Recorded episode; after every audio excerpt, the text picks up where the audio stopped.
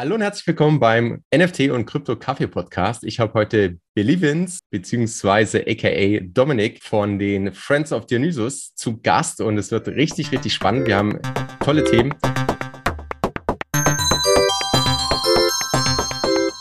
Doch bevor wir reinstarten, Dominik, stell dich doch mal vielleicht kurz vor. Jawohl, danke für die Einladung erstmal freue mich hier zu sein. Äh, ich bin Dominik, äh, wohne in München. Äh, ich bin Interactive Media Design, habe ich studiert. Heutzutage ähm, würde, dann, würde man das dann User Experience Design nennen, ähm, wo ich mich darauf spezialisiert habe. Im Studium hatte ich aber auch so ein bisschen Programmierung gelernt, ein bisschen Management, das sehr, sehr hybride ähm, und habe dort dann meine, meine, die, die Basis aufgebaut, die mich dann jetzt zu dem heutigen Bereich gebracht hat. Bevor ich zu NFT NFTs gekommen bin, äh, hatte ich Webseiten konzipiert, war in einer Marketingagentur, habe da mit äh, verschiedensten großen Kunden ähm, äh, und auch kleinen Kunden gearbeitet ähm, an Marketingkampagnen, Webseiten und so weiter. Hatte dann mich mit Voice Interfaces sehr intensiv beschäftigt. Also als ähm, Sprachassistenten die Welle ankam, habe ich mir sofort einbestellt, habe dann da sehr viel experimentiert. Wie spricht man damit? Wie kann man eine Persönlichkeit aufbauen? Und, von da kamen dann die NFTs irgendwann irgendwann ins Spiel und dann habe ich mich ins nächste reingestürzt, ähm, weil ich immer ein Fan davon bin, irgendwie Technologien zu verstehen und dann entsprechend Konzepte dafür zu bauen. Und genau so bin ich dann am Ende auch bei den NFTs gelandet. Cool, also absoluter Frontrunner bei, bei den neuen Technologien. Kurze Zwischenfrage, was, was ist der beste Voice Assistant? Ah, das ist eine schwierige Frage. ich war sehr lange ähm, bei Alexa und äh, habe dann aber gewechselt ähm, auf Siri, weil ich auch im Rest ein iPhone, MacBook äh, und dann ist es irgendwie sinnvoll, im Ökosystem zu bleiben. Von daher, äh, genau, ich bin mittlerweile bei Siri. Den besten, wahrscheinlich je nach Anwendungsfall, gibt es unterschiedliche äh, oder auch Privatsphäre ist auch so ein großes Thema. Ähm, aber da äh, ist schwierig, den besten zu wählen wahrscheinlich. Ja, das, das, das stimmt. Ich glaube, für, also für viele Fragen ist so meine Erfahrung, ist Google echt gut, der Google Assistant. Ja. Aber wenn wir jetzt quasi mit, mit Apps und Anwendungen, da gibt es natürlich auch Alexa, äh, die hatten einfach einen anderen, ganz anderen Start, da gibt es einfach viel mehr. Und, und Siri hat sich auch gemausert, die waren ja immer so ein bisschen daher. Ja, das ist auch heute noch so, würde ich sagen. Also wie du sagst, äh, Google ist einfach sehr gut darin, offen gestellte Fragen zu beantworten. Alexa kann äh, sehr gut, hat halt ein relativ großes Ökosystem auch an Apps, ähm, wobei die Leute, habe ich auch in eigener Benutzung dann gemerkt, es gibt sehr viele Apps, die man dann installieren kann oder Skills heißt es ja bei, bei Alexa. Äh, am Ende nutzt man dann doch nur Wetter, Musik, den Wecker und den Kochtimer stellen und dann hört es halt auch auf. Deswegen da, äh, und ist aber natürlich vom Verständnis her auch recht gut. Und Siri, auch da vollkommen richtig, ähm, so vom Verständnis ist das äh, teilweise ein bisschen hinterher. Aber dadurch, wenn man es dann sowieso nur für Musik nutzt, dann ist äh, das, geht das auch. Ja. Cool, dann kommen wir zum nächsten Rabbit Hole. Was sind denn NFTs ganz generell für dich oder warum ist der NFT-Space so spannend und warum bist du dann da rein, sich darin gegraben? Ja, das ähm, ist wahrscheinlich keine äh, Frage, die man kurz und knapp beantworten kann. Ich versuche es kurz und knapp zu beschreiben. Äh, es gibt verschiedene Punkte. Für mich krempelt es sehr viele mentale Modelle um. Das heißt, äh, von einem Modell, wo immer eine Third Party benötigt wird für Finanztransaktionen, für Kunstverkäufe, für eigentlich alles, was wir so im Internet machen, gibt es jetzt Wege, das halt ohne Mittelsmann zu machen. Auch hier, ähm, die vor allem, wenn man so in den Kunstbereich denkt, ähm, ich habe jetzt kein Kunst studiert oder bin auch nicht tief in der Szene selbst drin, aber man hatte da natürlich äh, Galerien und die haben für Jahrzehnte entschieden, was ist Kunst und was ist nicht Kunst. Und das wurde ausgestellt und das wurde gekauft gekauft. Und dann hast du natürlich dort auch eine gewisse Selektion, ähm, die vermutlich keine Diversifizierung fördert, ja, weil ähm, die Besitzer sind entsprechende aus einem entsprechenden Klientel und dann wird entsprechende Kunst ausgestellt. Und das finde ich jetzt ähm, sehr schön mit NFTs. Jeder kann zum Künstler werden. Ja, äh, du und ich könnten heute unser erstes Kunst-NFT ähm, ver veröffentlichen. Ob es gekauft wird, ist die andere Frage. Aber am Ende liegt es dann halt äh, an der Welt zu entscheiden, ob dafür, ob das jetzt Wert hat oder nicht. Und ähm, die Welt kann entscheiden, ob sie jetzt aktiv halt sagen, sie wollen äh, Kunst kaufen, die von Frauen gemacht wurden, die von BIPOC ähm, gemacht wurden, die von wem auch immer gemacht wurden, falls man sagt, okay, ich möchte jetzt irgendwie bewusst äh, halt mal abseits des ähm, Mainstream, der Mainstream-Kunst kaufen. So, ne? Auch bei äh, wie gesagt, bin jetzt nicht super tief in der Kunstszene drin, da gibt es natürlich auch Bewegungen, die das fördern. Ähm, aber das Schöne finde ich einfach, dass es halt niemanden mehr so wirklich gibt, der die Entscheidung trifft, was ausgestellt wird, weil die Blockchain ist der Ausstellungsort. So, ja. Das heißt, das ist so ein, ein großer Bereich. Dann ähm, so ein bisschen die, dass, dass KünstlerInnen von Zweitverkäufen profitieren können. Das heißt, ähm, das, was ja schon, ich glaube, seit Jahrzehnten gepredigt wird, bau dir Passive Income auf, äh, um irgendwie äh, einen dauerhaften Revenue Stream zu bauen, ist hier dann natürlich ein, ein sehr großer Faktor, weil eine äh, Kollektion kann Royalties setzen äh, oder als ähm, Veröffentlichen, Veröffentlichen der Künstler kann man äh, die Royalties setzen und dann wird man an, an jedem Zweitverkauf beteiligt, was bisher ja noch nie möglich war. Ja, also ich habe vielleicht ein Kunstwerk verkauft und dann war es mal draußen ähm, dann hat es irgendwer weiterverkauft, aber das habe ich ja nicht davon profitiert. Dementsprechend, das ist dann, äh, und da geht es ja nicht nur um die Kunst, ne? ich habe jetzt sehr viel über Kunst geredet, aber das ist ja jede Kollektion, die veröffentlicht wird, kann diese Royalties nehmen. Äh, somit hat man nicht nur den initialen Verkauf und den, den, das Einkommen, was darüber generiert wird, sondern auch den ähm, Zweitverkauf, ähm, der dann jeden Monat ausgeschüttet wird.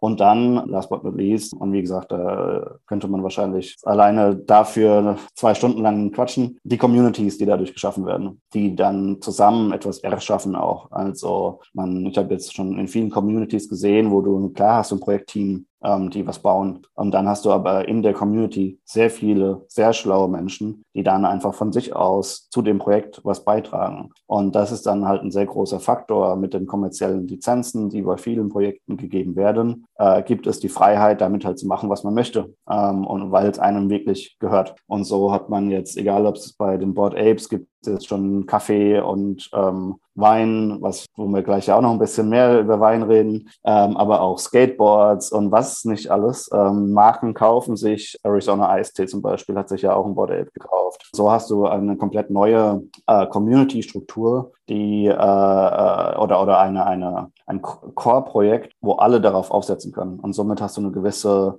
Demokratisierung und Befreiung von wer besitzt das IP, ja, weil jeder besitzt also nicht das IP, aber besitzt die Fähigkeit, damit was zu bauen. Oder die Rechte, ja. Oder die Rechte, genau, die, die, einfach die Rechte für die kommerzielle Nutzung. Und das ist äh, für mich ein, ein, sehr großer Faktor, ähm, der jetzt so komplett neu also im Großen und Ganzen neu ist, weil es bis jetzt äh, nicht so wirklich möglich war. Ähm, und dann kommen natürlich noch Communities dazu, die wirklich als Ziel haben, als Community was zu bauen. Also da denke ich vor allem an die Deadheads. Ähm, das ist eine Webserie, wo die komplette Serie von 3D-Designern, Voice Actors, Regisseuren, Drehbuchautoren und so weiter, wird alles aus der Community ähm, geschrieben, gebaut äh, und ich kann meine Avatare in die Serie rein casten. Also gibt es ein Casting äh, dann, wo sie suchen, äh, wo sie sagen, sie suchen jetzt nach einem Skelett mit einer Sonnenbrille. Wenn ich das habe, kann ich sagen, hier, das ist mein äh, Charakter, mein Avatar, das ist die Background-Geschichte und verwendet ihn doch bitte in der, in der nächsten Episode. Und das finde ich einfach einen super spannenden ähm, ähm, Faktor. So, wenn man sich vorstellt, jemand könnte Mickey Mouse besitzen und das ist nicht Disney, was da los wäre, ja, ähm, oder wie viel Wert das dann auch hätte. Und das sind ja viele, viele Faktoren, die dann ähm, diesen kompletten Space interessant machen. Vor stehen wir da auch ganz am Anfang, ne? Also ich glaube, da ist noch echt, echt viel möglich und dass man einfach, ja, jetzt durch, dass man auch mit partizipieren kann. Also mal, ich konnte ja vorher auch, wenn ich irgendwie äh, Disney-Fan bin, dann konnte ich auch irgendwie mein so oder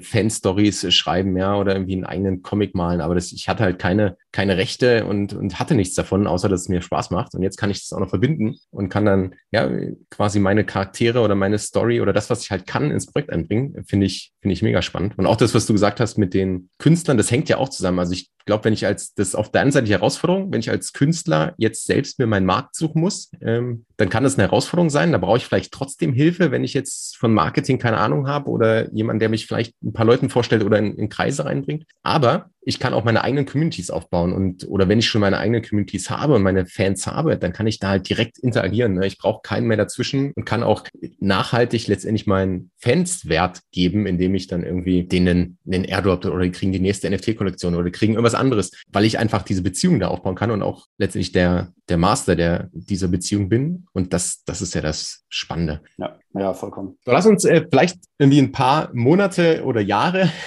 je nachdem, zu, zurückgehen. Wie bist du denn auf NFTs ganz generell aufmerksam geworden oder wie bist du letztendlich in den Space reingekommen? Jahre ist vielleicht, also im NFT, im NFT-Gedanken äh, oder in der NFT-Zeitrechnung sind es auf jeden Fall Jahrzehnte. Das stimmt. Aber ähm, nee, persönlich, Blockchain hatte ich schon immer so ein bisschen auf dem, auf dem Radar. Aber äh, häufig war dann auch so ein bisschen die Frage, warum. Na, also klar gab es irgendwie 2017 die, die, den ICO-Boom ähm, und irgendwie war das aber so für mich ein bisschen nicht so greifbar. Ja, also äh, das ist klar, da gibt es irgendwie eine Coin, aber ähm, irgendwie hat mir so ein bisschen die Emotionalisierung ähm, war einfach nicht vorhanden, so äh, oder sehr wenig. Und dann äh, und da hatte ich auch nichts gekauft. Und dann ähm, war äh, 2020 Corona, alle Märkte sind eingestürzt. Äh, und dann war das so der Zeitpunkt für mich, wo ich dachte, vielleicht ist jetzt ein ganz guter Zeitpunkt, um Bitcoin und Ether zu kaufen. Habe ich gemacht. Gute Entscheidung. Oh, Glückwunsch. Also ich habe da jetzt nicht mein ganzes Erspartes rein, aber halt einfach mal ein bisschen was gekauft. Und ähm, genau, am Ende war das dann definitiv die richtige Entscheidung. Und das habe ich dann wiederum, dann habe ich von NFTs gehört, habe mir mal eine CryptoKitty geholt, die ja eine der ganz alten Kollektionen dann war. Ähm, und dann äh, habe ich so ein bisschen den Gedanken verstanden und habe mir dann gedacht, wie wäre es denn, wenn man auch Fußballkarten sammeln könnte? So wie die Panini-Sticker, äh, äh, was vielleicht einige von uns kennen. Und dann habe ich schon drauf rumgedacht auf der Idee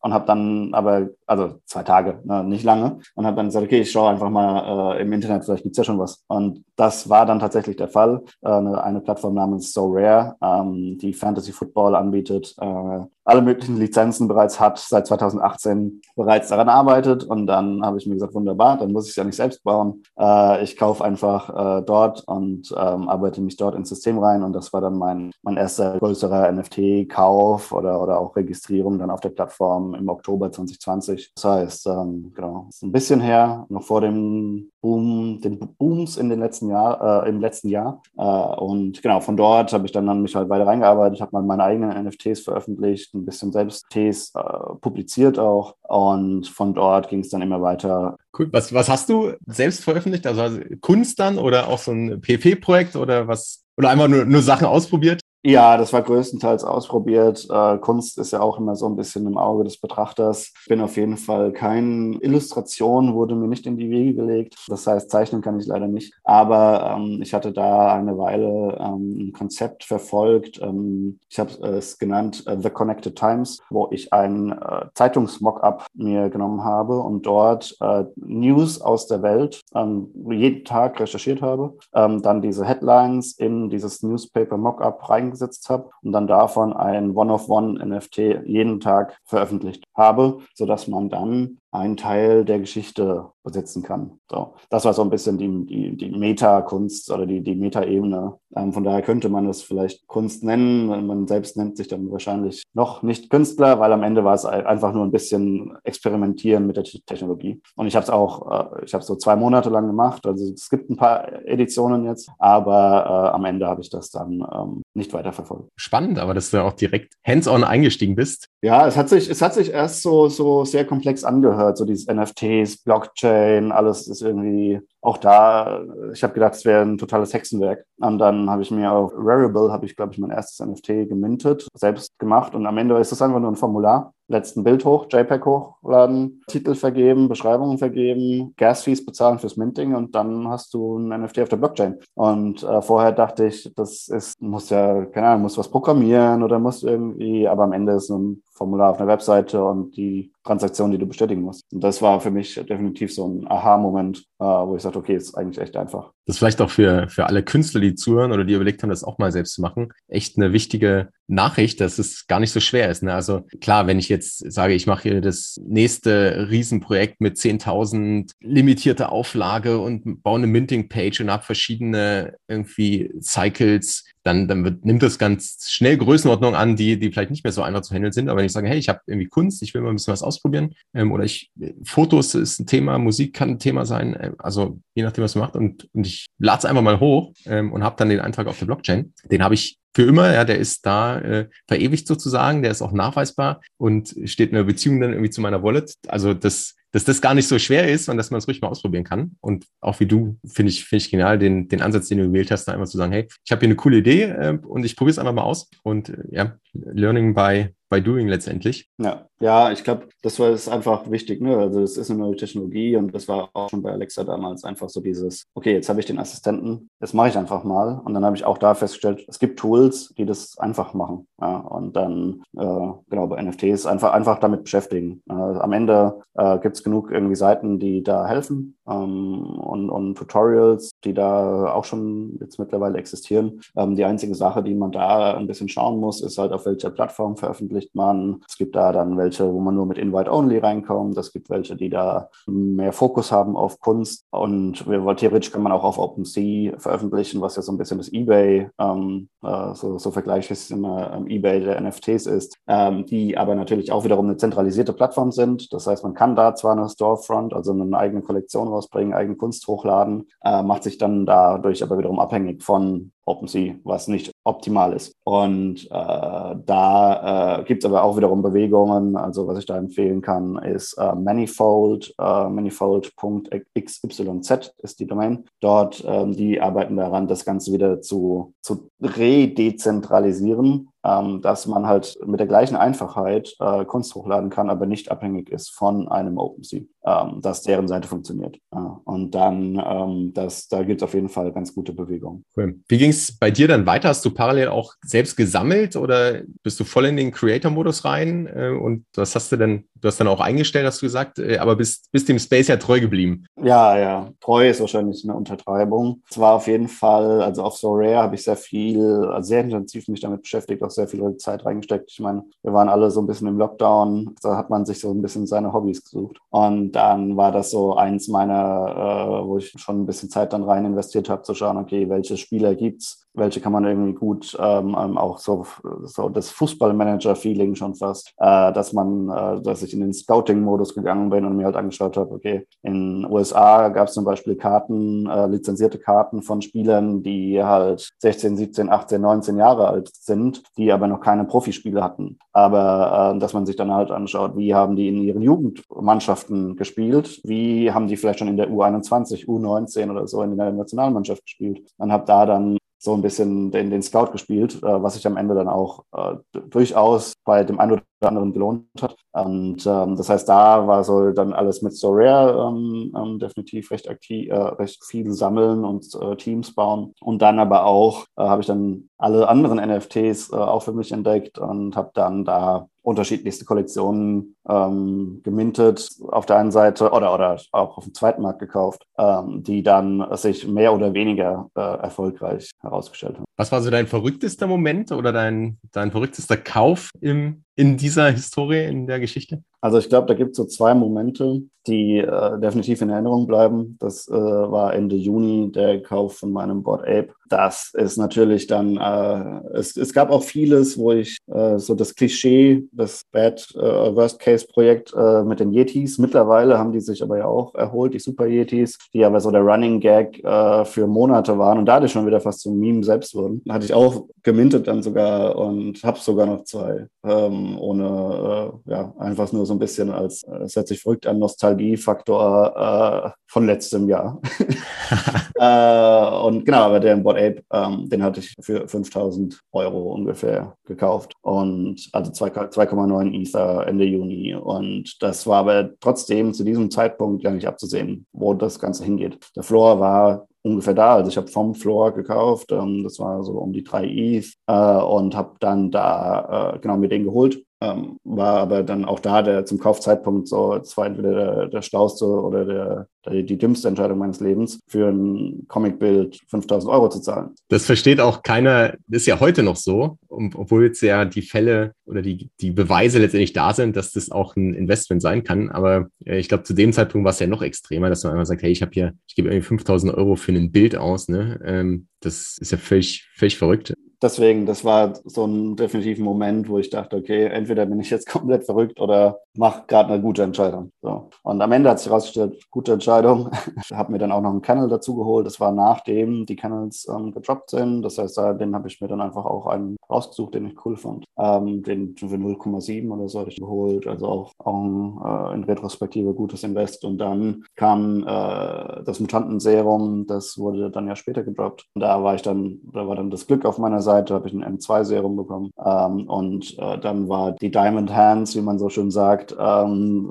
mussten da äh, angestrengt werden. Ich habe es immer noch. Boah, nice. Ja, weil ich dachte mir, das ist das einzige deflationäre Item in der, im Board Ape-Universum. Äh, es wird nur weniger geben. Äh, also je, je mehr Apes ihr Mutantenserum trinken oder über sich schütten, je nachdem, wie man es irgendwie im, im, sich vorstellt, ähm, hat man dann da ähm, wird es immer weniger geben. Und äh, gleichzeitig hast du aber Leute, die in den Space kommen, die vielleicht auch einen Mutanten von ihrem Ape haben wollen. Und dann ähm, war das so eine Rechnung, die definitiv eine, wie gesagt, sehr, man hadert immer mal wieder und denkt sich, ah, vielleicht nutze ich es ja doch. Aber äh, am Ende macht es einfach gerade mehr Sinn, das zu halten. Und natürlich kann es auch sein, dass die Blase äh, in irgendeiner Art und Weise platzt und ich mir dann denke, gut, hätte ich es mal verkauft, in Ether umgewandelt und in Euro umgewandelt. Ähm, das lässt sich halt jetzt heute sehr schwierig vorhersagen. Ja. Gerade bin ich noch am Halten. Waren es die zwei? Also war das zweite der, das Serum der verrückteste Moment? Weil du gesagt hast, es gab so zwei Monate? Oder ja, der zweite äh, nochmal ein anderer, ähm, aber einfach nur so als, ähm, als persönliches Erlebnis. Ähm, ich hatte die, ähm, ich bin sehr tief drin. Mittlerweile habe ich mir so ein paar Kollektionen ausgesucht. Ähm, das sind so die, die Conviction Plays, wo ich voller Überzeugung bin in, diesem, in dieser Kollektion. Das ist das Board Ape Universum. Dann haben wir Fluff World äh, und alles, was dazugehört. Und ähm, 10 KTF mit Wakmisan. Das sind so die drei Projekte. Habe auch noch vieles anderes, aber das sind so die drei, die ich am stärksten verfolge. Und da äh, war ich beim Fluff World von der, von der ersten Kollektion, von den Hasen. Ähm, für alle, die es nicht kennen, ähm, das ist ein Projekt, äh, das, in 3D, war eines der allerersten, die komplett 3D animierte ähm, Avatare hatten, ähm, relativ detailgetreu, die sich, die, die zu einem ähm, Lied sich bewegen. Ähm, das heißt, die, die wippen so zum Beat. Ähm, du hast verschiedene Songs, du hast verschiedenes Wippen, du hast verschiedene, auch da 10.000 verschiedene Avatare, ähm, also wie in, wie in die anderen Avatar-Projekte auch. Und was mich dort aber total überzeugt hat, war zum einen das Team, die sehr committed sind, sehr viel engagieren, sehr, sehr aktiv einfach sind in, in der Kommunikation. Und äh, das ist das allererste Projekt war, was wirklich so hochqualitativ 3D mit Musik war. Dann habe ich da gemintet ähm, und habe dann, ähm, das war so der Zeitpunkt, wo ich äh, habe, wie man die Metadaten einsieht, bevor sie auf OpenSea alle aktualisiert sind. Das heißt, da so ein bisschen als Background, man kann, Kollektionen werden häufig ja äh, verkauft und dann sind sie noch nicht revealed, man sieht noch nicht, was man hat und dann gibt es so den Reveal-Zeitpunkt, wo die Metadaten hochgeladen werden und erst wenn man auf OpenSea aber Refresh Metadata klickt, werden die gezogen und dann sieht man, was man hat. So. Und wenn man aber weiß, wo man schaut, also jeder ist öffentlich, jeder kann das sehen, kann man auf Etherscan im Smart Contract reinschauen, kann die Token, URL, also die, die Metadaten-URL sich ziehen und sieht dann in einem, in einer Vorschau schon das, ähm, was man hat. Und dann habe ich da, äh, das war so der Zeitpunkt, wo ich das zum ersten Mal gemacht habe und habe dann fast einen verkauft, der heute sehr viel wert ist, aber einfach, weil die Token-ID um eins verrutscht war und ich somit die falschen Metadaten angeschaut habe. Mir dachte, es ist kein seltener und hätte ihn fast verkauft. Ja, und dann, äh, ich hatte den, den, den der, der Kaufdialog oder der Verkaufdialog war schon offen und ich habe irgendwelches komisches Gefühl und habe gesagt, nee, ich schaue jetzt nochmal. Und dann hat sich herausgestellt, dass es einer der allerseltensten aus der kompletten Kollektion ist. Und ähm, ja, das war so einfach so ein persönlicher Moment. Jeder muss irgendwie, glaube ich, so seine Erfahrungen sammeln, positiv als auch negativ. Das waren so die zwei Momente, wo ich sage, okay, das war, waren in, äh, rückblickend interessante Momente oder verrückte Momente. Ja, absolut. Und ich, ich glaube auch, dass, klar, jeder macht seine Erfahrungen und es wird auch Erfahrungen geben, äh, aus denen lernt man. Ne? Das sind dann vielleicht schlechtere Entscheidungen oder Fehler oder äh, es passiert ja auch so viel und man kann irgendwie so viel machen, man lässt manche Sachen aus. Äh, ich glaube, da ist auch wichtig, dass man ab und zu so einen Schritt zurücktritt, äh, auf, dem, auf dem Boden der Tatsachen bleibt, wie, wie crazy das eigentlich alles ist und dass, dass in Summe ja vielleicht die Strategie aufgeht oder dass, dass wir einfach noch früh sind und dann noch viel, viel Potenzial ist. Ja, ich glaube, das muss einfach so, so vielleicht als Empfehlung irgendwie an alle. Lieber mehr recherchieren und reinlesen in eine einzelne Kollektion, als dem, dem FOMO, dem sogenannten FOMO zu verfallen, dass man jetzt vielleicht irgendwas verpassen könnte. Am Ende muss, wie ich gerade gesagt habe, jeder seine eigenen Erfahrungen sammeln, aber ich habe gelernt, die FOMO-Käufe waren sehr selten gute Käufe, weil man dachte, da verpasst man jetzt irgendwas und am Ende war es äh, kompletter Fake, Scam, Rugpull, wie man nicht alles nennt. Genau, und da lieber einfach mehr Zeit investieren und recherchieren und äh, lieber nochmal warten mit dem Kauf, als ähm, blind drauf loszukaufen. Wie machst du es heute? Bist du noch, also mintest du noch aktiv? Wie, wie findest du Projekte? Wie entscheidest du, was du mintest vielleicht? Oder? Ich bin in der ein oder anderen Community drin, die ähm, NFT-Experten, Collectors zusammenbringen und da äh, und auch zum Beispiel ja in der Community von Theo im deutschen Bereich ist das, würde ich so sagen, eine der größten ähm, und dann, da gibt es einfach viele Menschen, die, man kann gar nicht mehr alles auf dem Schirm haben. Und dann kann man da sich natürlich Inspiration ziehen und schauen, okay, was posten die anderen, worüber, was ist gerade so der Hype. Und dann, äh, bevor ich da dann aber sage, okay, das kaufe ich mir, schaue ich mir dann trotzdem nochmal an, äh, wenn ich etwas identifiziere, was ich erstmal spannend finde, dann schaue ich mir das schon nochmal intensiver an und schaue an, wer, wer ist das Team, von wem sind die backed, sind die, sind die, ich kaufe eigentlich fast nur noch von Doxed Founders, ähm, weil es gibt einfach viel zu viele Äh, oder Betrüger, ähm, die dann, die schon passiert sind. Und das heißt, das ist so ein Punkt. Und dann auch klar auch, wie innovativ sind das Projekt. Ist es einfach wieder ein normales 10, 10K Avatar-Projekt oder haben sie mehr in ihrer Vision und in ihrer Roadmap. Apropos mehr in der Vision. Du bist ja, hast ja auch ein eigenes Projekt am Start jetzt. Magst du darüber vielleicht kurz was erzählen? Also ich habe es ja am Anfang schon geteasert, die Friends of Dionysus. Äh, was ist es? Was macht ihr da? Wo steht es aktuell? Ja, gerne. Ähm, das ist tatsächlich aus den Gedanken, über die ich jetzt so in den letzten äh, Minuten, die ich äh, mit dir und euch geteilt habe, entstanden, dass nachdem es die Board Apes gab, gab es sehr viele Kollektionen und also und die erfolgreich waren, gab es sehr viele Kollektionen Kollektionen, die einfach nur Copy-Paste gemacht haben.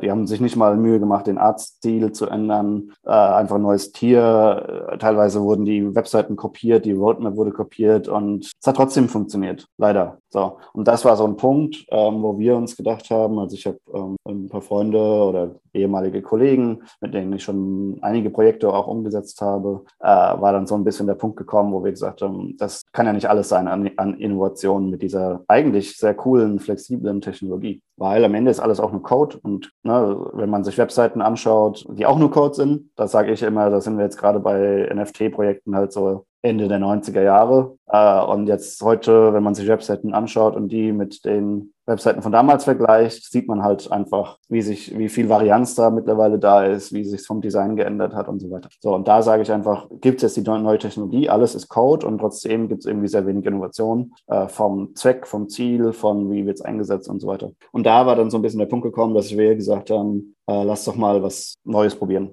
äh, lass es doch mal anders machen. Und auch vom Ziel her alles war sehr digital, Metaverse, Land, digitale Avatare, digitale Identitäten und so weiter, wo wir dann auch da gesagt haben, so ein bisschen Real-Life-Case fehlt oder Utility. Ja. Alle Seiten haben immer Utility drauf, aber äh, häufig ist es dann, ja, dann hast du einen 3D-Avatar, wo du in Sandbox rumlaufen kannst. Das ist an sich cool, aber ich glaube, das spricht halt nur eine sehr kleine Nische an. Und wenn wir das in den Mainstream bekommen wollen, glaube ich, dass man da einfach einen Schritt weitergehen muss. Und ähm, deswegen, das waren so ein bisschen die Grundgedanken. Und um jetzt zum Projekt zu kommen, die Friends of Dionysus bauen zusammen ein Weingut in Italien, welches NFT-funded ist. Das heißt, wir haben eine Kollektion, die dann ähm, gegen Ende Februar launcht. Äh, das heißt, auch da haben wir einen neuen Weg ähm, gewählt. Äh, es ist keine Avatar-Kollektion, kein 10K PFP Avatar-Project, sondern wir generieren eine sehr große Landkarte. Äh, das sind jetzt keine Landplots, die man irgendwie im Metaverse nutzen kann, äh, sondern einfach nur ein Teil von dieser Karte wird man besitzen können. Das Artwork ist 60 äh, Spalten und Reihen groß, das heißt insgesamt 3600 NFTs. Wenn man sich eins kauft, besitzt man eins, ein Teil von dieser Karte wie so eine Art Puzzle, kann man es vielleicht ähm, am besten vergleichen. Und dann ähm, besitzt man davon einen Teil und wird so Teil von der Community, die dann ein gemeinsam ein Weingut baut. Wenn ich jetzt quasi mit, also ihr habt ja dann auch jetzt letztendlich dann den Launch noch äh, bevorstehend und das Minting. Kriege ich dann einen Zufallsplot oder sucht jeder sich einen Plot aus vom Land? Das wird zufällig sein. Das wird zufällig sein. Und jetzt hast du gesagt, ihr, ihr baut ein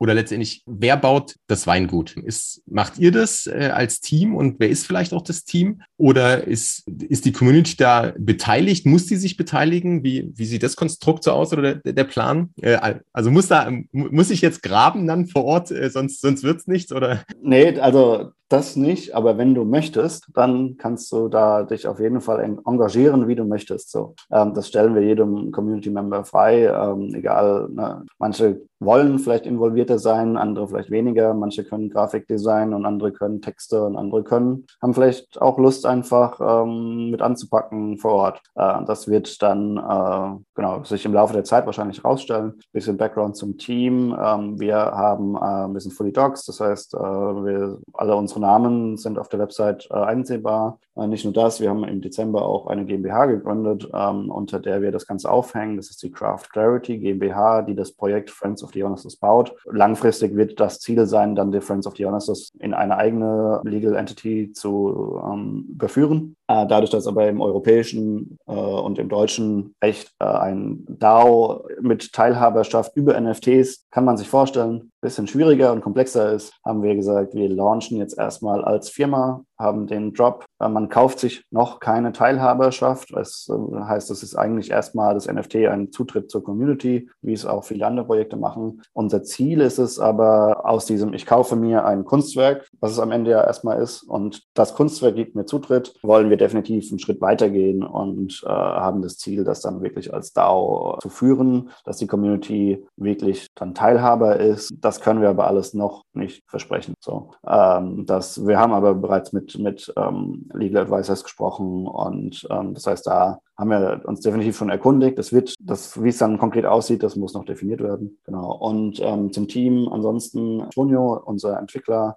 äh, ist ursprünglich Italiener, sehr früh nach Deutschland ähm, mit der Familie gezogen, aber hat da dann ähm, Land bekommen in Kalabrien. Äh, das heißt, wir besitzen bereits Land. Ähm, das ist jetzt nicht riesig, ähm, äh, so ein Hektar. Ähm, das heißt, da kann man schon ein bisschen was mitmachen. Aber wenn wir jetzt die große Weinproduktion starten wollen, dann brauchen wir da wahrscheinlich noch ein bisschen mehr. Äh, und ähm, vielleicht dann da ganz interessant dazu, sein Onkel baut auf dem Land direkt nebendran bereits Wein an für Familie und Freunde. Das heißt, da gibt es eine Weinproduktion vor Ort, die man ausbauen kann. Auch da vielleicht so ein bisschen, das ist uns bewusst, das ist ein Long-Term-Projekt. Wenn man ein Weingut von Null baut, dann wird man da nicht dieses Jahr noch Wein haben vom eigenen Weingut. Äh, wir planen gerade mit einem Zeithorizont von drei bis fünf Jahren, bis man wirklich eine eigene Flasche Wein ähm, vom Friends of Dionysus Weingut trinken kann. Das heißt aber nicht, dass das die einzigen Benefits sind, wenn man jetzt ein NFT kauft. Wir sind bereits mit verschiedensten Communities und Weingütern und Partnern im Austausch. Wir haben jetzt zuletzt, ähm, das wird die Tage live gehen, ein Giveaway von einem ähm, deutschen Online-Shop für diverse Alkoholiker, wo wir Discount-Codes für unsere, unsere Community bekommen haben, die wir verlosen können. Ähm, die haben zwar keinen Wein, aber wenn man äh,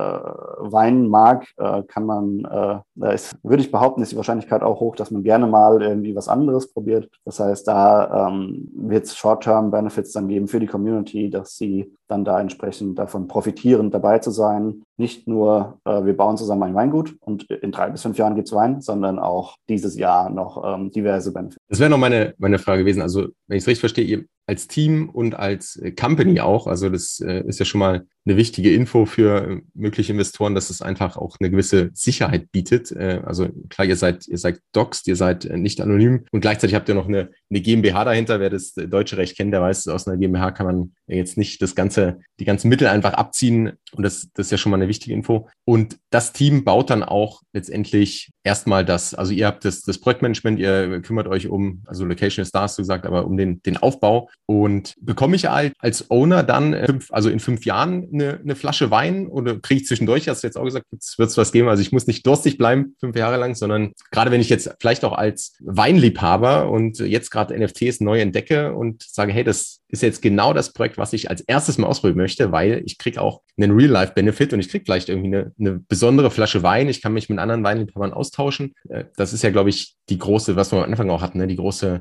ähm, die großen Chancen, die einfach dieses, dieses Feld bietet. Und finde ich auch, finde ich echt cool, dass ihr da auch diese Real-Life-Utility reinbringt und nicht nur sagt, hey, hier ist wieder ein 3D-Avatar und viel Spaß im Decentraland oder in der Sandbox, sondern hier ist, eine, hier ist vielleicht eine Flasche Wein und äh, darauf kannst du dann auf deinen ersten NFT anstoßen. Ja, das äh, tatsächlich ist das, die Marke Friends of Dionysus hat, der Markenaufbau hat schon begonnen wenn man es so sieht. Und man kann ja branded Wine Editions machen, äh, die halt nicht vom eigenen Weingut kommen. Aber wir können ja trotzdem schon dieses Jahr Friends of Dionysus Wein verkaufen. Das wird dann äh, zugekaufter Wein sein. Da kann man dann natürlich auch nochmal in die Analyse gehen und äh, in ein paar Verkostungen, bis man dann einen guten Partner hat, der hochqualitativen Wein produziert und, und der dann einfach gelabelt wird. Ähm, da gibt es ja entsprechende Partner. Theoretisch könnte man, wenn man, wenn man Ziele äh, hochsteckt, sogar äh, sagen wir, bauen vor Ort die Weinproduktion auf im Sinne von ähm, die Verarbeitung von, von ähm, Trauben, Abfüllung, äh, Labeling könnte man ja schon ähm, hochziehen, die Gerätschaften hinstellen, bevor man eigene ähm, ähm, Trauben hat. Das heißt, da, da gibt es unterschiedlichste Wege. Ähm, man wird wahrscheinlich dann zusammen mit der Community entscheiden, ähm, was ist ihnen wichtiger, wie soll das Geld investiert werden. Das ist uns auch wichtig. Wir werden natürlich einen gewissen Teil des Budgets ähm, an Projektführungskosten, die wir als Team verwalten, verwenden. Das heißt nicht, dass wir uns dann äh, äh, das Geld rausziehen und dann äh, da davon profitieren. Ähm, tatsächlich ist es äh, der Plan, äh, sich nur Gehälter auszuzahlen. Das heißt, wir werden gar kein Geld rausziehen, sondern einfach nur gewährleisten, dass wir uns ähm, äh, damit beschäftigen können, ähm, dass die Lebenshaltungskosten von unserem Team gedeckt sind und der Rest wird dann da reinfließen, entsprechend Benefits für die Community ähm, aufzubauen. Wir werden auch eine Community Wallet haben. Das heißt, ein gewisser Anteil wird in eine Community Wallet entschieden, wo die Community selbst entscheiden kann, wollen wir das jetzt investieren in dieses Jahr kostenlosen Wein zu haben oder günstigen Wein, also äh, der, der zu Produktionskosten wir als Community kaufen kann? Oder wollen wir äh, das Geld selbst auch in das Weingut, in den Weingutaufbau investieren? Das wird man dann, ähm, genau, wie die Community entscheiden können. Und so, ähm, wir, uns ist Transparenz sehr wichtig. Wir haben auch im Light Paper ähm, da die Zahlen auch nochmal, falls sich jemand dafür interessiert, so ein bisschen grob aufgesplittet, ähm, wo wir sagen, das geht dahin, das geht dahin. Und äh, genau, das ist so ein bisschen äh, unser Ansatz. Und dementsprechend die Marke wird, wurde der, der, der, der Bau der Marke hat begonnen. Ähm, das eigene Weingut wird noch ein bisschen dauern. Ja gut, das geht auch nicht von heute auf morgen. Ich finde es auch gut, dass ihr da so transparent seid und gleichzeitig finde ich es auch fair zu sagen, äh, also das ist ja ähm, euer Job dann auch, ne? Oder ihr seid ja auch, ähm, das ist ja nichts, was man nebenbei mal kurz macht, zwei Stunden am Abend einen, einen Weingut aufbauen oder auch eine, eine Brand aufbauen, da mehr zu machen, auch das Community Management alles und gleichzeitig, dass ich Community mal einbringen kann und es auch ein Community Fund gibt, wo letztendlich dann die Entscheidung auch von den Holdern, von den Investoren gebracht werden und jeder kann dann selbst sagen, wie stark er sich einbringen möchte, ja, ob er äh, abstimmen möchte, ob er sich vielleicht auch, äh, ja, wie du schon gesagt hast, äh, wenn er Grafikdesign kann, vielleicht da was macht äh, und irgendwie ein, ein Label äh, Design für, für eine Flasche, für eine Limited Edition oder wie auch immer. Also das ist ja auch das mega Spannende dran. Wann geht's denn jetzt genau los? Du hast gesagt, Ende Februar. Wir verlinken natürlich alles, Lightpaper und eure, eure Seite. Aber wie, vielleicht kannst du ein paar Worte sagen, wie der, wie der Drop an sich aussieht, wann es losgeht, äh, wie ich, wenn ich jetzt Interesse habe und sage, hey, das klingt nach echt einem spannenden Projekt und ich möchte die Flasche Wein unbedingt haben, wie, wie komme ich ran? Ja, genau, vielleicht als Background dazu, wir launchen auf der Solana Blockchain. Zwar hat eine ähm, diverse Gründe. Unter anderem eine einfach die Transaktionskosten und die ökologischen, äh, der ökologische Impact. Ist immer äh, ist eine schwierige Argumentation zu führen, während man ein nachhaltiges Weingut äh, aufbauen möchte. Und äh, auch einfach, was ich gemerkt habe, als ich Familie und Freunde ongeboardet habe, wenn man denen erklärt, dass eine Transaktion alleine auf der Ethereum-Blockchain 100 Euro kostet, manchmal, äh, je nachdem, was man kauft, dann schauen die einen erstmal blöd an vollkommen verständlich. Ja. Und ähm, das waren so unsere Meinung, also ähm, so zwei Hauptgründe, warum wir dann gesagt haben, wir gehen auf Solana eine Transaktion kostet 30 Cent, äh, ökologisch sehr geringen Impact. Genau, das war so ein bisschen die Entscheidung dafür. Ähm, Preis wir, haben wir aktuell 250 Euro festgelegt für ein NFT. Durch die letzten Marktschwankungen im Kryptomarkt haben wir uns entschieden, das erstmal in Fiat ähm, anzugeben, also in üblicher Währung und nicht in Sol. Äh, und dass wir dann eigentlich ein, zwei Tage vor dem Verkauf dann den Sol-Wert festlegen, für was dann der finale Kaufpreis Kaufpreis ist. Einfach weil wir gesagt haben, wir werden Real-Life-Kosten haben und sich dann davon abhängig zu machen, ob der Kryptomarkt jetzt 20 Prozent nach oben oder nach unten geht, ist einfach schwierig. Deswegen 250 Euro. Presale-Registrierung ist aktuell offen, ist noch offen bis zum 22.02. Ähm, das kann man bei uns auf der Webseite, ist äh, sehr groß, prominent verlinkt. Äh, man braucht dafür eine Phantom Wallet. Das ist ähm, eine der größten Solana Wallets. Ähm, auch einfach eine Browser Extension, ähnlich wie die Metamask. Dann setzt man kurz einen Tweet äh, über das Projekt ab und dann ähm, genau, ist man in der Verlosung der Presale Slots drin. Bis zum 22.02. Wie gesagt, ist das offen. Am 24.02. ist dann der Presale, geht dann der Presale los. Das heißt, alle, die dann einen Slot bekommen haben, wir werden 750 Slots ähm, vergeben. Das erlaubt dir dann zwei NFTs zu kaufen. Äh, und das heißt 1500 gehen in den Presale, 2000 gehen in den Public Sale.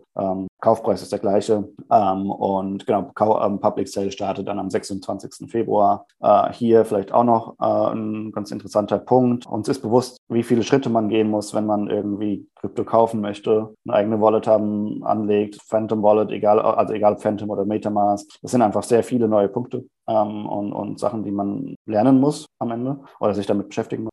Ähm, in unserem Public Sale werden wir mit Crossman zusammenarbeiten. Äh, das ist ein Payment Provider, der äh, es ermöglicht, einfach mit Kreditkarte zu zahlen. Okay. Das heißt, du legst einen Account an bei Crossman, du bezahlst mit Kreditkarte, die erstellen für dich im Hintergrund ein Solana Wallet. Äh, und wenn du bereit bist, kannst du das dann jederzeit auf deinem Phantom Wallet rausziehen. Das heißt, ähm, beim Kaufprozess ist super easy. Ähm, und dann wenn man dann sagt, okay, jetzt, jetzt möchte ich mich damit beschäftigen, jetzt möchte ich meine eigene Wallet anlegen, dann kann man das immer noch im Nachgang machen. Das war uns wichtig, um einfach so ein bisschen diese, diese, hier, diese zehn Schritte und dann kannst du ein NFT kaufen, um das einfach ein bisschen schneller zu machen einfacher zugänglich. Das glaube ich eine wichtige Info für die, die jetzt wirklich überlegen und zum ersten Mal dabei sind und dann nicht am 26. plötzlich reingehen und merken, hey, ich habe äh, irgendwie weder eine Wallet noch habe ich irgendwie Soll drauf noch und dann rauscht es plötzlich an mir vorbei oder ich gebe es ganz auf, das wäre natürlich schade. Von daher äh, ist das, glaube ich, eine gute Alternative.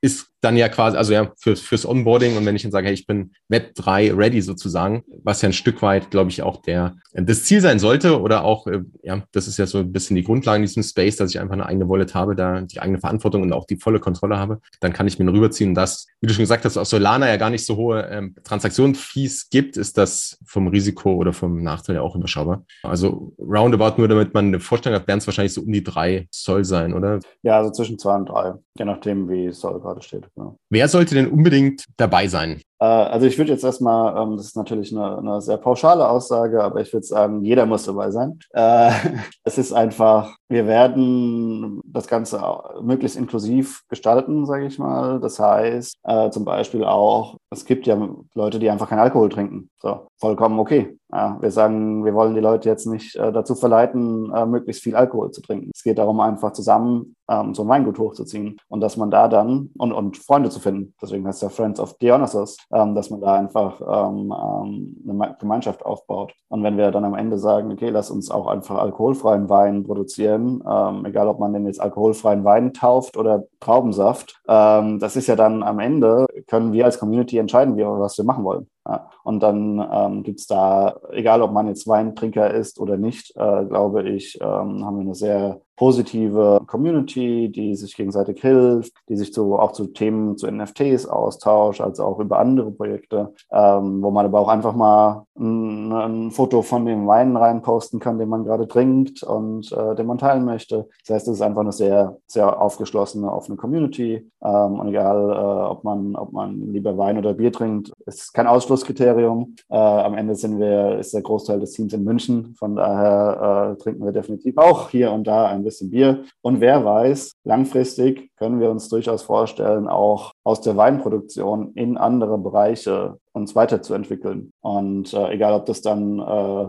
besonders gutes Olivenöl ist, weil es sich anbietet in Italien oder vielleicht eine Brauerei in München. Wer weiß. Alles natürlich hier kein Investment-Advice, das sagen wir nochmal sicherheitshalber, damit man es hier nicht falsch versteht. Aber wenn ich jetzt Interesse habe, und das war jetzt auch von der Vision nochmal ganz spannend, in welche Bereiche es geht, oder dass es eben nicht nur für, für Weintrinker ist. Und ich bin ja auch bei euch im, im Discord und ich glaube auch nochmal wichtig, diese Communities, die sind ja auch unglaublich hilfsbereit. Ne? Also das, äh, ich bin da nicht allein gelassen, wenn ich jetzt sage, hey, ich kaufe es vielleicht erstmal über Crossmint und dann äh, brauche ich irgendwie Hilfe, wenn ich meine Wallet aufsetze. Also man findet, äh, man kriegt auf jeden Fall Tipps, wo es Ressourcen gibt oder bekommt Tipps, äh, wenn man irgendwie ein Problem hat, eine Hilfestellung. Und das finde ich ganz generell in dem Space auch so super spannend, dass das einfach in der Regel ein sehr freundliches Miteinander ist. Genau. Zum Abschluss hin, also wo kann, wenn ich jetzt sage, ich bin, ich bin hooked, ich möchte da mehr erfahren oder ich möchte direkt einsteigen, wo, wo kann man mehr erfahren? Wir packen die Links natürlich dann alle in die Show Notes direkt zum Anklicken. Aber vielleicht kannst du noch mal so die, die wichtigsten Anlaufstellen nennen, wo man mehr über das Projekt und über dich erfahren kann. Ja, äh, genau. Also wir haben natürlich eine Webseite. Ähm, das ist friendsofdionysus.com. Ähm, wir haben ähm, einen Twitter-Account. Ähm, der Tag ist äh, FOF Dionysus, äh, also FOF Dionysus äh, in, in, in, schnell ausgesprochen. Friends of Dionysus war zu lang als Username. und äh, äh, da werden wir, halten wir die Community auf dem Laufenden. Und wenn man dann sagt, okay, ich möchte jetzt wirklich dazukommen, ähm, die Discord, der, der Link zu Discord ist äh, überall verlinkt, auf der Webseite, auf Social. Äh, und ähm, das sind die besten Anlaufstellen. Und wenn man dann in Discord dazukommt, einfach einmal Hallo sagen. Ich bin, ich habe euch da beim Podcast gehört. Äh, und dann, genau, wird man da willkommen geheißen von, äh, von allen vom Team und vom Rest der Community. Und wenn es dann da Fragen gibt, einfach fragen. Dann vielleicht zum Abschluss, wenn du unseren Hörern noch einen Tipp mitgeben kannst, den sie jetzt direkt anwenden können, umsetzen können. Welcher wäre das? Kommt dann natürlich darauf an, was man machen möchte. Ähm, ich glaube, einfach mit der Thematik beschäftigen. Das ist, also wenn man, äh, wenn man noch gar nichts damit gemacht hat, dann einfach mal äh, reinlesen, in Communities reingehen. Viele sind, wie du sagst, sehr positiv oder, oder sehr hilfreich und ähm, helfen da und dann einfach damit beschäftigen, wenn man sagt, okay, ich bin jetzt schon ein bisschen tiefer in der Materie. Ich glaube, da kommt dann auch ganz drauf an, was man machen möchte. Ähm, aber äh, grundsätzlich ist meine Empfehlung, da dann nicht blind in Projekte reinzugehen, ist, ist irgendwie logisch. Ja? Aber ähm, ich wiederhole es durchaus äh, immer wieder, auch wenn ich mit Freunden spreche. Die fragen mich auch, was soll ich machen? Ich will ein NFT, was mache ich? Und dann, ähm, genau, schicke ich ihnen natürlich Links, ähm, habe natürlich natürlich meine Empfehlungen an Projekten, an die ich glaube. Könnt ihr mich gerne im Discord fragen. Da fange ich jetzt fange ich jetzt nicht an, was für Projekte ich gerade so gut finde. Und genau, aber da, ich glaube, einfach mit dem Thema beschäftigen, in Communities reingehen. So einfach es sich anhört. Cool. Also good place to start, äh, der Friends of Genesis Discord. Auf jeden Fall. Cool. Dominik, vielen Dank für das Interview, für die spannenden Insights. Wir haben jetzt eine ganze Weile gequatscht. Ich glaube, da war echt viel Cooles dabei, viele spannende Infos und äh, auch euer Projekt klingt mega interessant. Auch mit der, mit der Real-Life-Utility und wirklich, dass ihr mal so neue Wege geht. Von daher vielen Dank, dass du dabei warst. Danke für die Einladung. Und Hat bis bald gefreut. im Discord. Jawohl, wir sehen uns.